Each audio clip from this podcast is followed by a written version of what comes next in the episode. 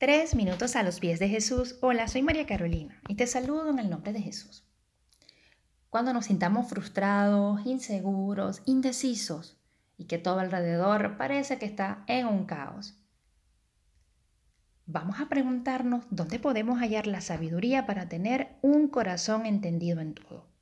Y ese corazón entendido implica tener una mente entendida, una forma de hablar entendida, tomar decisiones y tomar acciones entendidas en Dios.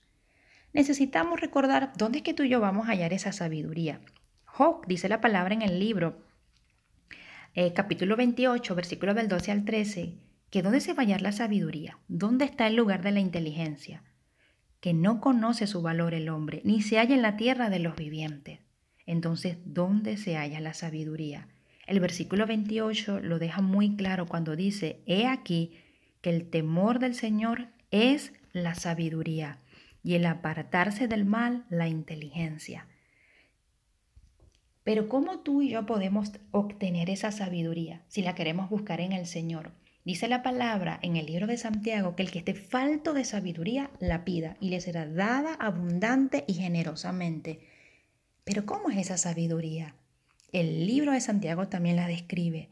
Dice en la escritura que la sabiduría de Dios, la que proviene de lo alto, es verdad, es justa, es amable, es pacífica y da buen fruto. Cuando tú y yo decidimos tener el temor de Jehová, que es apartarnos del mal, aborrecer aquello que a Dios no le agrada y que nos hace daño a nosotros, porque realmente Dios lo que quiere es proteger nuestras vidas de que nos hagamos daño a nosotros mismos y a las personas que tanto amamos o que nos rodean. Hoy nos quiere recordar el Señor que en Él hallamos la sabiduría, que Él es la sabiduría. Nos ha dicho que si la pedimos nos las va a dar abundante y generosamente y nos ha descrito la palabra, el Señor, cuáles son las características de esa sabiduría. Pues nos va a permitir tener una mente, un corazón entendido, acciones e ideas y vamos a tomar mejores decisiones. Dice la palabra en el libro de Proverbios capítulo 9, versículos 10, 11 y 12 que gracias a la sabiduría vivirás mucho tiempo y aumentarán los años de tu vida, y si eres sabio, tuyo será el provecho.